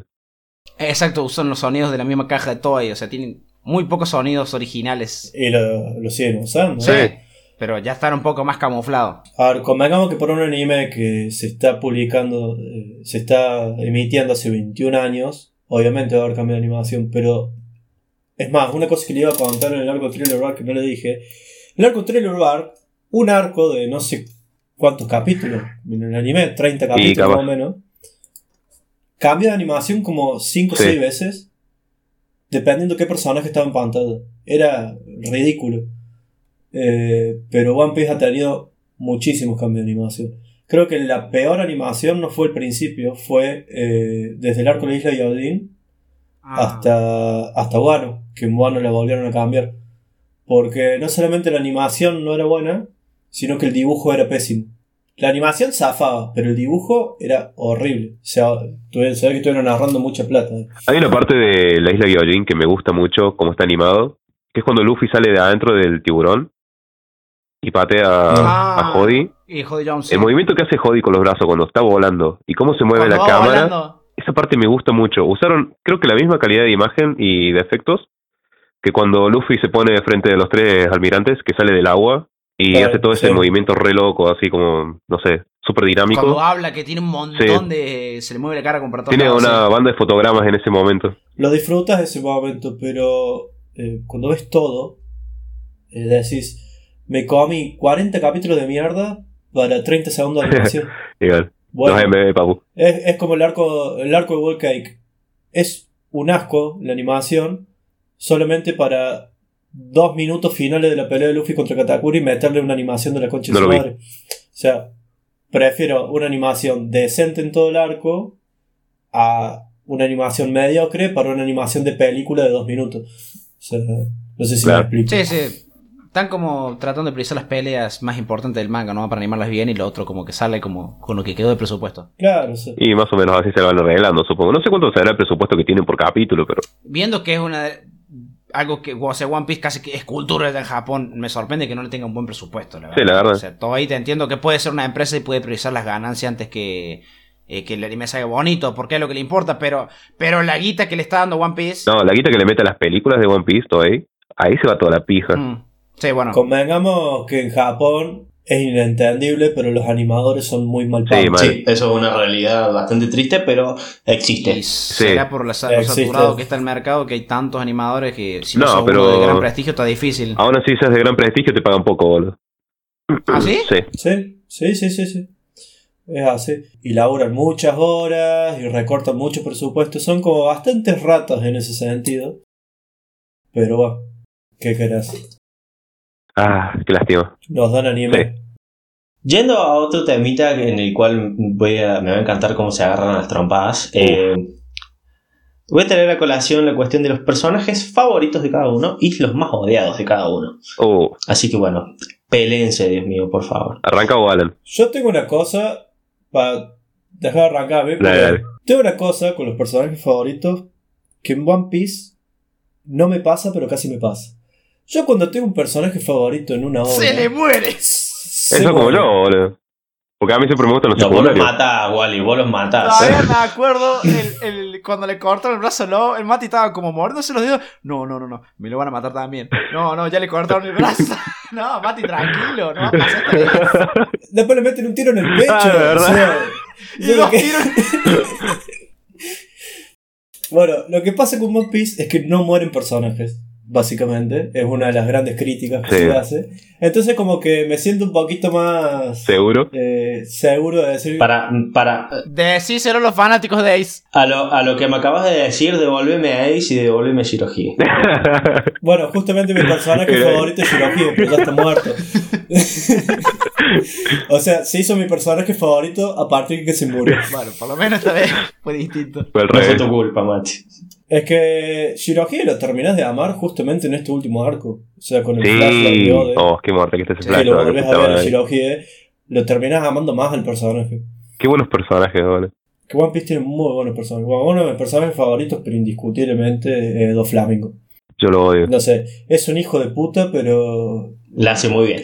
Yo los personajes que es más Muy odio, buen villano. uno es Gecko Moria y el culeo del Alan le sale exactamente igual la risa y lo odio por eso. Esa risa del orto, boludo. ¿Cómo detesto? No, no sé. Bueno, por mi parte, personaje favorito, o sea, no solo de la obra, sino en general de todo el anime, tengo Sanji ahí arriba. Me encanta el personaje, me Aguante, encanta. Excepto sus peleas. Eh, para, para. Ya, para. ya vamos a llegar. Sí, ya, ya. Tranquilo, yo soy del fandom sano de Sanji. Yo admito que Sanji es más débil que Zoro. Pero no me molesta. Lo que me molesta yo, a mí no es que, Zoro, que Sanji sea más débil que Zoro. Es que no tiene peleas decentes. Y, si, si vos me lo presentaste como un personaje que es muy fuerte para pelear, eh, dale peleas decentes. Nada más. Yo entro en debate ahí. Para mí, Sanji no es más No, débil para mí tampoco es más débil Yo no-. Para mí. No creo que estén al mismo nivel porque no puedo, no tengo de dónde agarrar eh, algo con No tenés para comparar, Yo puedo decir boludo. que no puedo comparar porque si vos tenés una pelea, en la pelea en la que Zoro corta el metal, Sanji hace una pelea contra, no tengo nada contra Mr. 2, me encanta y lo amo ese personaje. Aguante Von Pero la Klein. pelea al, pri- al principio es él cambiándose la cara y nada más. Después Sanji le mete una patada, hace un, un buen cruce de patadas con los dos poniéndose en las manos. Sanji usa su sabate, no sé lo que es la verdad, el estilo de pelea de Sanji, pero está medio, medio bastante flashero. Y la Okama Kempo de, de. Y terminan con un cruce de patadas. Pero yo no puedo comparar eso con la pelea de Sanji. La única vez que yo puedo comparar a Sanji con Zoro, que los dos tuvieron un muy excelente rendimiento, es en Nenny's Lobby. Que Sanji pelea contra. No me estoy acordando el nombre del que tiene la Inu Inu no Mi. Eh, Yabra. Ya. Yabra, sí. Yabra, y Zoro pelea contra Kaku. Es la única vez que los dos tienen más o menos el mismo protagonismo en su pelea y Zoro no estuvo mucho más arriba, más entretenida la pelea. A los que les gustó Zoro van a disfrutar más, a los que les gustó Sanji disfrutan más. Pero es la única vez. Después si yo comparo las peleas, las peleas de Sanji son casi un chiste o terminan a la mitad. Como pasó con Vergo, como pasó en el pequeño enfrentamiento con Don Flamingo, probablemente como pase ahora con King. Eh, por eso yo no tengo cómo comparar para decir están al mismo nivel. Yo puedo aceptar que es más débil porque no lo he visto de pelear tanto, pero hay otras cosas. Sanji no es un peleador. En el- cuando Zoro está todo el día entrenando, Sanji está cocinando, Claro. está viendo cómo mejor la cocina, porque su pasión no es pelear, es la cocina. Él sabe pelear, pero su desarrollo de personaje siempre va por la cocina. Por eso en Wool Cake la gente decía, no tuvo pelea Sanji. Sanji no es un peleador. Está bien que hayan desarrollado la parte más artística de la cocina Sanji en Wool Cake. Sanji, si no es el más inteligente, es de los más inteligentes de la banda. Me, eh, me encanta porque muchas veces los mejores momentos de Sanji son no prioriza, no tiene problema en perder una pelea si con eso está asegurando viendo que la tripulación se está saliendo por un Mm. lado o se está escapando. Claro. Por eso siempre interfiere en el momento justo necesario. Se come muchísimo daño o se come una paliza, pero cuando ves esa pequeña acción tuvo un gran cambio en el. en De Sanji me gusta mucho eso. Me- como personaje me gusta mucho cómo piensa a través, o sea, cómo piensan sus compañeros y cómo hace las cosas para ellos. Y las estrategias que sabe usar para pelear o las cosas que usa para zafar de algo. El tema que odio de Sanji es que sea tan pajero. Lo detesto, boludo. Es lo... Por eso no me gusta Sanji. A mí, de lo del pajero, o sea, es un gag cómico, pero me molesta Claro. que a la hora de cagarse a piñas, si tiene una mina al No le va a frente, hacer nada. no le va a pegar. Todo bien con su filosofía, pero si hay una mina al frente que está matando a sus No le va a compañeros, el nada. tipo no le va a pegar. Es ridículo, es muy ridículo. Siempre sentí que eso fue lo que te, me termina de desarmar al personaje. Al principio me gustaba porque al principio era un caballero. Al principio, un Claro. caballero que tal- cada tanto se le iba un poquito la olla en los chistes cuando era, no era un momento serio de que se ponía atrás de una mina. Pero después se fue volviendo re pajero, boludo.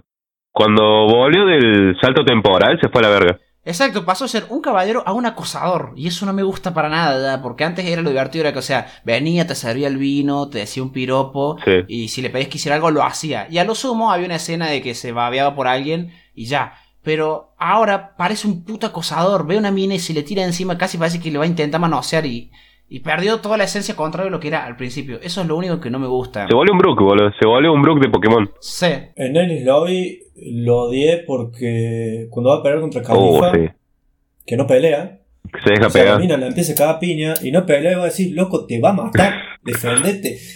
Te va a matar a vos, te va a matar a todos tus amigos. Defendete por más que sea una Y mierda. además, no, no es como que estuviera totalmente fuera de la liga, o sea, se podía defender. No, se re podía La defender.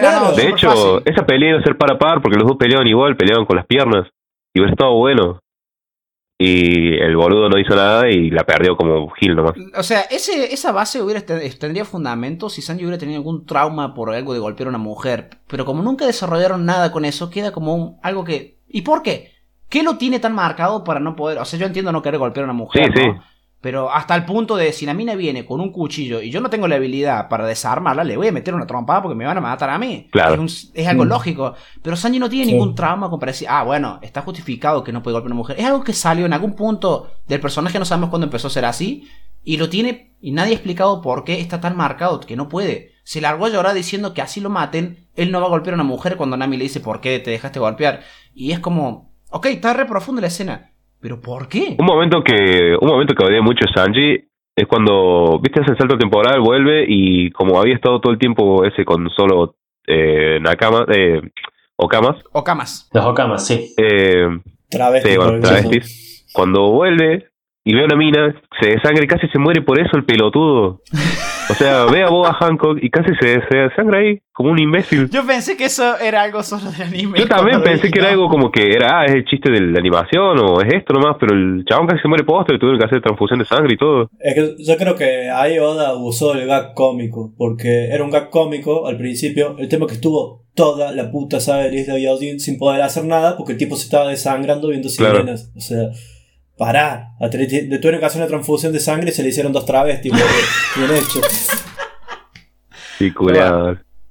Eh, es el personaje que más amo, incluso con sus defectos, eh, lo sigo apreciando mucho. Me duele lo que le hacen al personaje muchas veces, y me duele, como dice el Mati, que siento que Oda no lo quiere. O sea, muchas veces en los fandom he visto la- las páginas de Piece y dice, me he dado cuenta que la comunidad no es la que odia a Sanji. Oda creo que lo odia, porque lo Sí. trata muy mal, y es un personaje con mucho potencial. Y personajes que odio...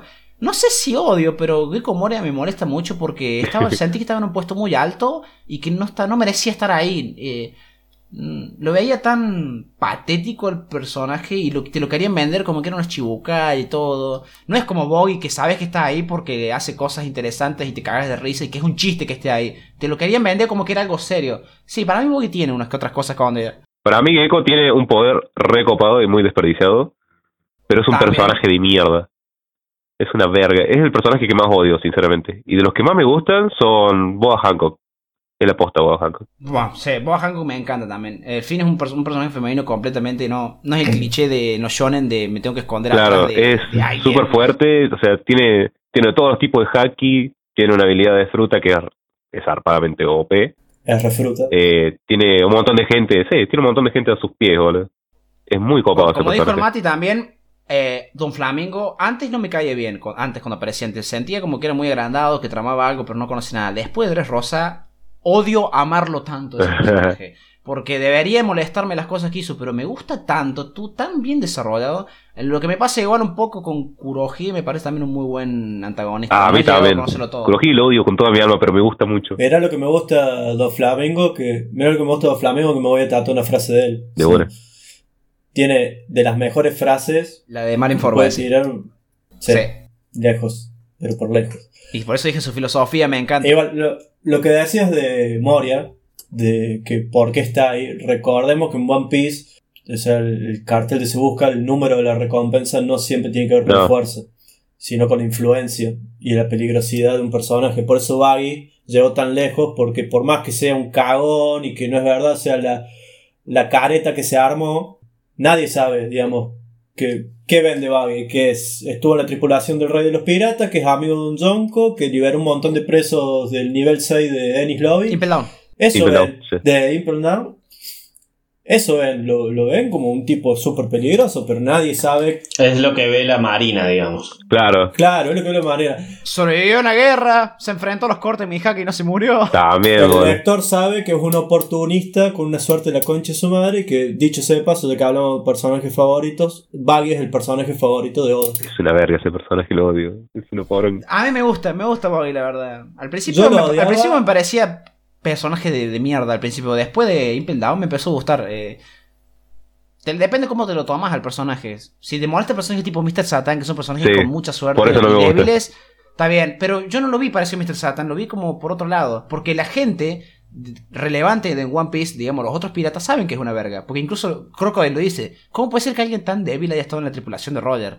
Por cierto, Crocodile, otro personaje que me encanta muchísimo, Crocodile ojalá siga apareciendo. va a aparecer. Y va a aparecer como una mujer que es su verdadero género, vas a ver. Sí. En la última película, cuando aparece, me re gustó. Está mortal esa escena. Me estudié un montón de teorías para poder probar que Crocodile es una mujer. Incluso en el manga, cuando le dice a Da Bones que le dice, mis heridas ya están sanadas, vayamos al nuevo mundo, no eran heridas físicas. Estoy seguro que era su herida psicológica de por qué se cambió de género. Igual, hay una teoría que Toei o cagó o se equivocó. No es la primera vez que Toei se equivoca haciendo cosas en el anime. Pero en esa escena, creo que me estás diciendo, no se le muestra la cara. No, no se le muestra y creo, Ah, que está, creo que está hecho a propósito. Y todos dijeron, bueno, si no le muestran la cara es porque volvió a ser mujer. Ah, El tema que esa parte en el anime mostraron la cara entera. Ah, qué Yo me guío pelotudo. por el manga únicamente en esa escena porque yo estoy seguro que ya está- va a caer como una mujer. Lo estoy Pero seguro. no es la primera vez que Toei lo caga. Y personajes odiados. De odiar o odiar. Creo que Caesar. Caesar Clown. Lo odio. Ah, sí. Pero tiene la voz de Freezer. Spandam lo- a Spandam lo odio. A Spandam. Creo que lo odio a Caesar porque odio Punk Hazard. Está Ah, bastante Punk aburrido, Hazard es una verga, es malísimo esa parte. Es una. Lo único bueno de Punk Hazard es. Menos mal, menos mal que no dijiste que Punk Hazard era una masa, porque Skype, Punk Hazard es como fuera de mi árbol genealógico. Fuera de mi árbol genealógico, no, Punk Hazard lo único que tiene de bueno es que van a la isla donde pelearon. Eh, ¿Cómo se llaman? Aokiji. Aokiji y- Aokiji y. Ok, de- No me Y sale el Akai. nombre. Acá y no sé. Me gusta mucho cómo cambió la pelea del clima de la isla. Y lo único otro bueno de Punk Hazard, que es el comienzo del arco que estamos viendo ahora. Además, veamos También. si acaso a Smoker, pobrecito, lo, lo, lo dejaron re abajo al personaje. Lo humillaron Ah, de sí. principio a fin. En boludo. Punk Hazard. Sí, sí. Y Smoker era un personaje que tenía muchísimo potencial todavía. Ah, el personaje que estoy de acuerdo que van a eh, estar de acuerdo, que es súper odiable. Para que busco el nombre, porque sinceramente lo odio tanto. no Yo tengo, yo tiré Spandam recién. Sí, Bueno, sí, Spandam un hijo de puta de Spandam, el concho. Quiero ver qué dice Mi Mati. padre también. Bueno, algunos de los tenrubitos son unos hijos de puta ahora. Bueno, el los terroristas en sí, cada vez que aparece uno tengan escupir la pantalla. Trébol. Trébol. ¡No! Ah, sí, sí. ¡Qué personaje de mierda! ¡Nene! Todo el tiempo.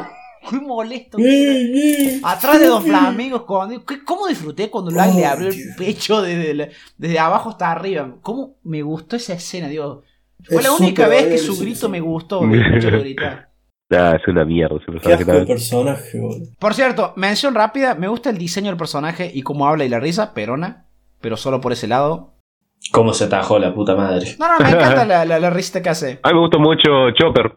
Y de la tripulación de Mugiwaras, me gusta mucho Zoro, que es obvio, y Frankie. Y a Frankie no le dan protagonismo en ningún lado, la puta madre. Mal, por, por- mal, eso siento. Frankie últimamente no, no, no lo están dejando hacer nada. Ahora, bueno, atropelló a Big Man con la moto, pero. Sí. La última vez que pensé que Frankie iba a hacer algo y digo, oh, va a estar mortal esto, fue cuando se enfrentó con el pelotudo que se vestía de bebé, ¿cómo se llama?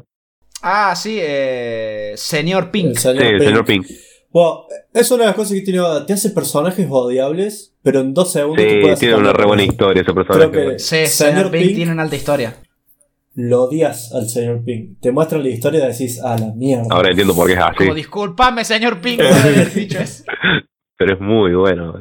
Bueno, eh, pasando a otra cuestión, eh, que ya es un poquitito más incluso eh, técnica me parece, es ¿cómo notan ustedes que es la evolución del mundo y la metatrama a lo largo de, eh, del anime o del manga? Me parece que el manga da más que hablar en este caso.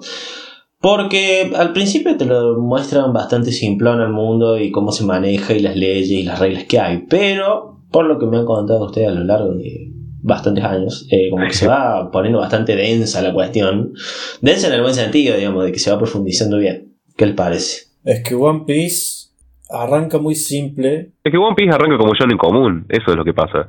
Sí. Sí. Es, es la típica, quiere ser mejor de algo y ya está. Ves la estructura del mundo después. Pero no es que solamente ves la estructura, hay un montón de misterios de por medio. Claro. Y todo avanza, lo que tiene One Piece es que todo avanza muy natural. O sea, no se ve forzada las No cosas. están forzando nada, eso es lo que está bueno, sí. Pero por eso tarda tanto en arrancar un poco más serio. Como dije yo, hasta Arabasta no siento que se vaya tan, tan serio la trama. Claro. Porque en Arabasta es la primera vez que ya ves un conflicto político, además de una dictadura, un tipo que se subió al poder porque tenía, se le cantaba los huevos. No me acuerdo qué hay antes de Arabasta. Ara- Antes de Arabasta está el reino de Chopper, el Drum, reino de Drum. Ah, Está Belis Blue está antes de Arabasta. Pasa que en Arabasta te empiezan a dar los indicios de la estructura del Claro. mundo. Te enteras que existen los Shichibukai, que son piratas, que trabajan para el gobierno, te enteras que hay un gobierno.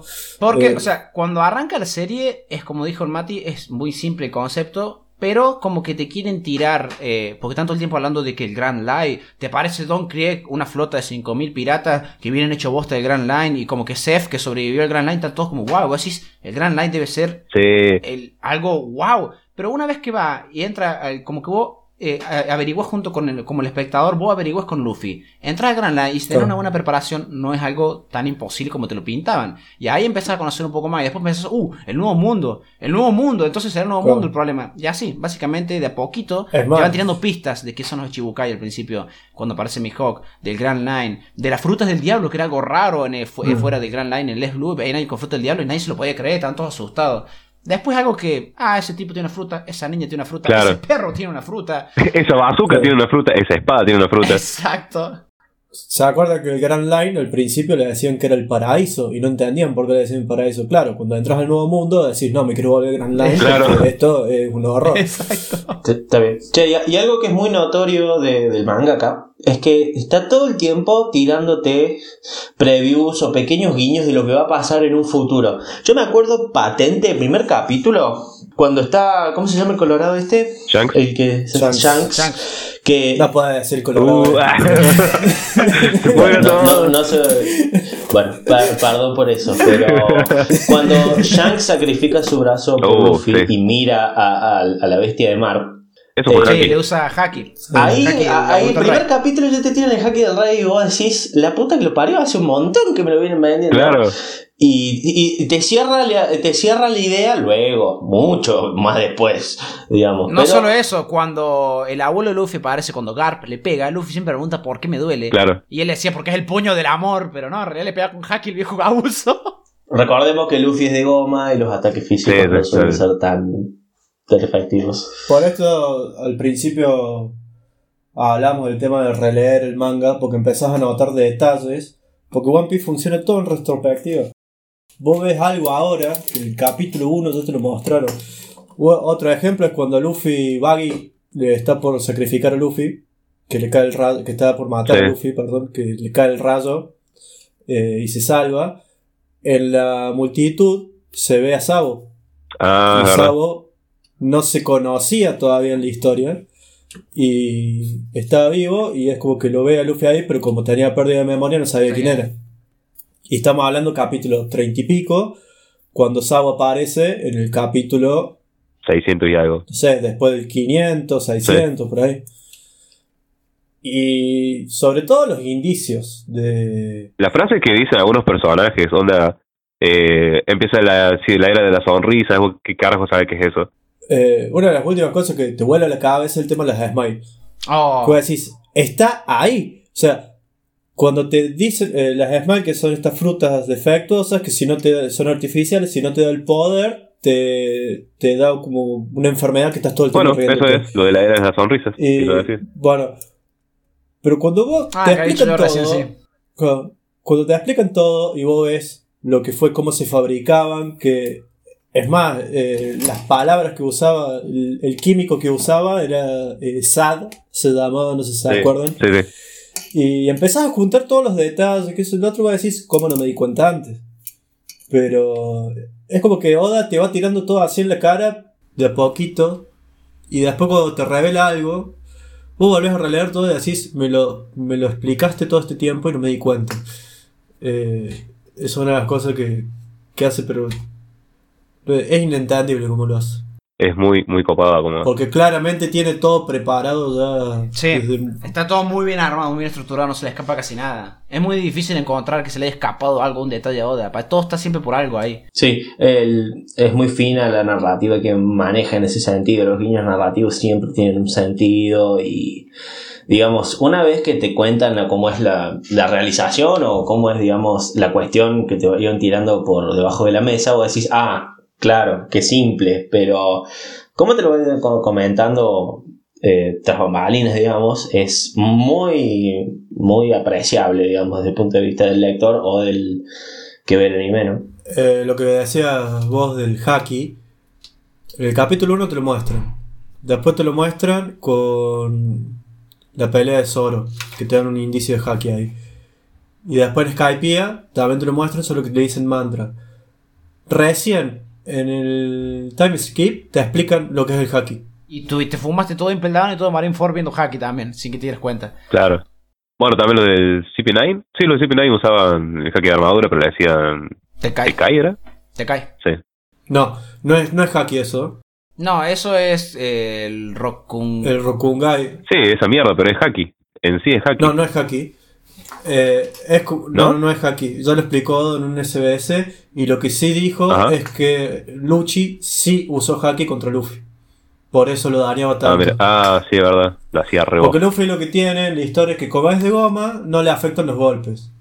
Pero hay ciertos personajes que le pegaban y lo hacían mierda. Y no sabíamos de la existencia del haki en esa época, entonces como que decías... O sea, al, al principio decís, bueno, es un shonen. Le dijeron Claro. eso, pero el tema es que todos los compañeros de, de flota reaccionaban como diciendo, che, pero sos de goma, ¿por qué te duele? Entonces ahí te entraba la duda a vos, decís, bueno, no es un error de, de, de la obra, sino que claramente hay algo más acá. ¿Está pasando algo? Además, cuando lo pelea, por ejemplo, contra Kurohige, que sí explican que puede anular el efecto de la goma, eh, ahí sí tiene, es la única vez que tiene sentido de cómo lo azota contra el suelo y sangre. Y se- más, los incluso hasta Crocodile lo mira y dice: No se supone que. Claro, pero ahí era por el tema de su habilidad. Claro, era por el tema de la habilidad de Kurohige, que hasta Crocodile sorprende cuando, cuando lo azotan, que dice: No se supone que él es de goma, pero me pareció raro porque Crocodile sabe uh, lo que es el haki. Entonces tranquilamente pudo haber suponido que Kurohige usó haki. Tal vez notó algo más y por eso lo preguntó. No solamente el haki, ahora que me acuerdo que nombraste Crocodile, eh, el tema del despertar, Despertar de las frutas. El despertar de las frutas. Nos fumamos en las rosas que las frutas tienen un despertar. Pero creo que Y lo había hecho mucho antes. el manga y Crocodile lo dijo. En Arabasta dijo En el- que, en que- Arabasta. que di- en Arabasta al principio la hora dijo que los que tienen, no me acuerdo cómo fue bien la frase, pero los que tienen años de experiencia con sus frutas como que le pueden sacar mayor provecho. Y claramente Crocodile la tenía despertada porque no solamente manipulaba la arena, sino que te secaba, no dejaba llover. eh, Te en sacaba el agua del cuerpo. Y te sacaba el Sí. agua del cuerpo. Pero en Nimple Down dice, eh, esos usuarios SOAN tienen su fruta despertada. Y uno lo ve como un diálogo así nomás. Hasta Mm. Llega Andrés Rosa. Y... 400 capítulos más después, te enterarás que las frutas tienen un despertar. Pero bueno, eso es lo que tiene Oda. Es muy loco. Oda hay cosas que le tiene recontra bien planificadas y cosas que no, como por ejemplo los supernovas que los diseñó todos en tres horas antes de hacer capítulos. Se diseñó. Eh, ¿Cuántos son los supernovas? ¿Son 10? Eh, do, dos, no. ¿No son 12? No me acuerdo, Son muchos. No, son porque 10, son 10. Son Son 10. muchos personajes para diseñar 3 horas antes de ponerte de sacar el capítulo. Encima lo peor es que están los supernovas, los que nosotros conocimos como los primeros, y después están los supernovas de el salto temporal. Sí, que están Que ahí Cavendish. entran Bartolomeo, El Cavendish. hijo de puta de Caribou, que Y no sé lo odio ese personaje. Ah, Caribú también era uno, sí, qué conchudo. Pero- Personaje molesto. Sí. Encima ahora tiene protagonismo también, boludo. El culo. No solo tiene protagonismo, hace desde que hicieron el salto temporal que lo vienen arrastrando de saga en saga ese chabón y estoy esperando que haga algo por la trama, porque seguro va a hacer algo, por algo Oda lo está llevando para todos lados. Está haciendo algo, pero está haciendo algo paralelo, está en las mini historias. También otra cosita que me gustaría discutir con ustedes, eh, que es una de las cosas que más me gusta, digamos, de One Piece y de cómo lo comentan ustedes. ¿Qué les parece a ustedes del uso de los personajes que tiene el mangaka y de cómo los va desarrollando? Eso es algo que me encanta One Piece. Si vos en los primeros capítulos ves un tipo de fondo trapeando un piso, presta atención porque de acá a 400 capítulos puede aparecer golpeando a un pirata diciendo que es un marín re poderoso. Algo que, algo que me gusta mucho es lo de Kobe. De, de Kobe, de Kobe te la podías ver venir de que iba a aparecer en un futuro. Pero Helmepo, ¿quién pensó que Helmepo iba a aparecer con las espadas con un diseño copado y chocó espadas con Zoro? Y que iba a ser Y copado que iba a ser peleando. copado eh. peleando. No te esperas eso. Lo de Helmepo yo no me lo esperé. Lo de Kobe dije, quizá a muy a futuro podría ver Kobe. Lo vi más temprano de lo que pensé. Porque apareció Kobe y dije, ¡Ey, es Kobe! Y digo, ¿y quién es ese tipo que está con él? Y ahora Kobe, ¿qué es? Es un, es un capitán, ¿no? Porque tiene, el- tiene el cosito de. Vicealmirante ya creo Sí, que es. vicealmirante. No, no, ¿Sí? tanto no. Sí, sí. boludo. Vicealmirante, Sí, sí, cuando antes del salto era capitán. Sí, creo que sí, me parece que tenés razón. El, el que es capitán ahora es el Mepo. Pues, sube de rango muy rápido, boludo. Y sí, los entrenó Garp, si llama el caso, personalmente. Sí, es verdad. Únicamente él, el héroe. Es capitán. ¿Es capitán? Sí, ¿Es capitán? sí. Pensé que ¿Te era parecía, vice- boludo? No puedes subir de rango tan rápido, boludo. Pero es capitán con 18 años. boludo. Sí, boludo. Y ya tiene haki. Eh, tiene hack de observación y supongo que el de armadura también. Lo que tiene One Piece es que es un mundo vivo. Porque vos podés estar todo el tiempo con los Mugiwaras, pero sabes que el resto del mundo sigue funcionando. Eso es lo que me gusta mucho. Está muy buena. Y eso es lo que las mini historias ayudan mucho, porque las mini historias te muestran qué están haciendo el resto de los personajes, mientras vos estás en la historia principal. Y cuando vuelven a aparecer los personajes, no se sienten climático ni nada, porque sabes que su vida siguió y que siguieron avanzando. O sea, que aparezca Y que tiene lógica lo que están haciendo en el momento. la mini historia que contaba Alan al principio del CP9, cuando Luchi aparece de nuevo en, en, en la historia, vos ya sabes lo que pasó, pero esto es un punto para el manga nomás, porque en el anime no te lo ponen. Sí, el anime no lo muestran. No. Entonces vos ya sabes, bueno, Karibo es un personaje del orto este, que yo el otro día lo hablaba con el Leo, que no se daba cuenta quién era, le digo, pero culiado, digo, no prestaste atención en las mini historias. No las veo, dice Leo. No las dice, veo. no, no me di cuenta. Eh, claro, las mini historias te muestran cómo de la de, de Rosa o de Isla Gabriel, no me acuerdo, desde Rosa creo. De la isla De Gyojin, ¿no? Leo Ojin que lo viene arrastrando este, este Te tipo. muestran todo el trayecto hasta Zero One. O también de. El chabón se convirtió como una especie de Che Guevara en el Sí, camino. Está transformado en Che Guevara. Después otra cosa, el trayecto de Jinbei de la isla Gaudin a Wall Cake. También te lo, te lo Ah, también, sí. Eh, pero es un mundo vivo, completamente vivo. Vos sabes que mientras estás viendo la historia principal, el resto del mundo se sigue moviendo. Eh, ahora, después de- del arco de- del Reverie, sabes que hay- encima de eso, sabes que hay quilombo afuera que volvieron locos y Chibukai y que se están peleando. Pero vos estás en Wano viendo una guerra actualmente, pero también querés saber qué Claro. mierda está pasando del otro lado. Te vas a terminar enterando, pero es como que querés saber todo y no podés. Es muy loco. Eso me encanta. Muy bueno. Te dan ganas de explorar el manga de distintos ángulos. Claro. Eso es lo bueno. En otras, Te dan en otras obras es como que. Podría sacar como 40.000 spin-offs, No. boludo, para Sí. explicarte todo En eso. otras obras es como que. Por ejemplo. Naruto, vamos a hacer de cuenta. Para que era un ejemplo más sólido, más fuerte, Dragon Ball. Te vas a Super ahora, apareció 17. ¡Eh, 17! No te vemos hace 50.000 años. ¿Qué hiciste? Eh, soy forestal, tengo mujer, esposa, hijo y vamos a pelear. Y es como, y decís, Claro. me gustaría saber algo de qué estuvo haciendo todo este tiempo más allá de lo que me acaba de decir el tipo. Yo no tenía indicio de que iba a salir de abajo de la tierra. Bueno, Naruto, lo, para no darlo con un personaje bastante principal. En Naruto está.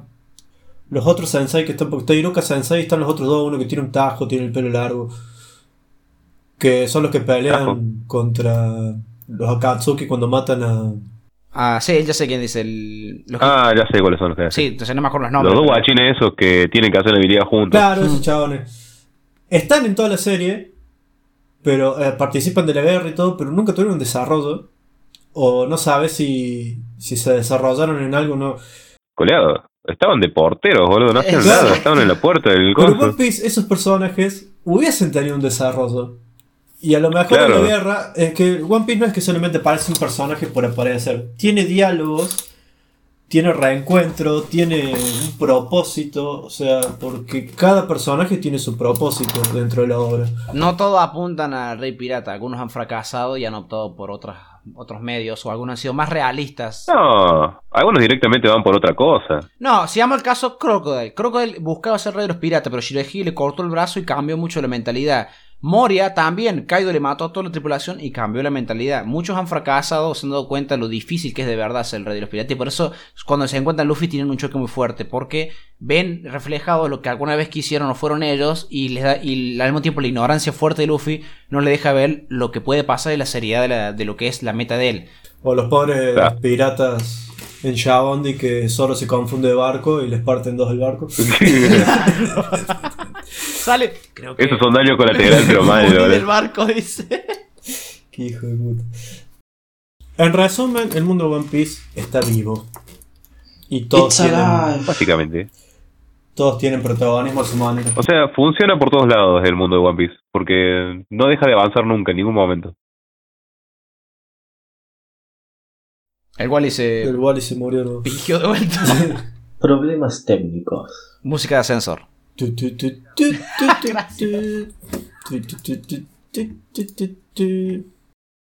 Aguarde un momento, enseguida volveremos a podcast.